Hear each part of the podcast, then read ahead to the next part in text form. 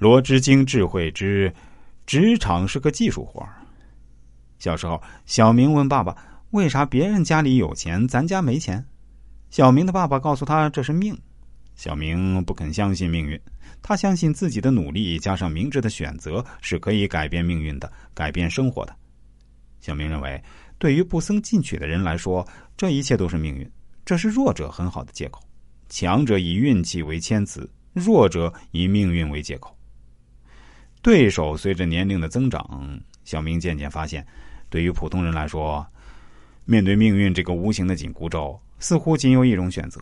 那就是辛勤努力的工作，也不是所有付出就有对等的回报，当然也不会是所有人都能够做到发家致富、生活殷实，只有很少一部分人能做到。那么差别密码在哪里呢？罗织经传达的一个生存观念，那就是一个人的穷富是可以通过谋划而来的，灾祸也不是注定的，因为不谨慎、心浮气躁带来的。因为心浮气躁的人毛毛躁躁。三天打鱼两天晒网是难以成事的，一则没有足够的忍耐力，成功都是慢慢忍耐出来的；二则不能冷静思考，这样最容易出错，做事就不容易成功。所以，穷富不是注定的，而是由人的行为决定的。这种生存观念和大部分人的生存观念是不同的，是相悖的。所以说，富人永远是少部分人。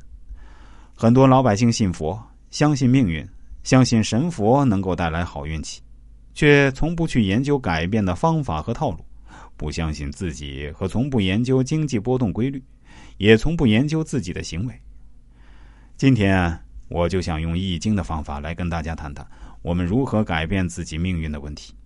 这个主题的标题叫“易经智慧改变命运的方法”，像下棋，一步对则步步对。其中这一步是关键。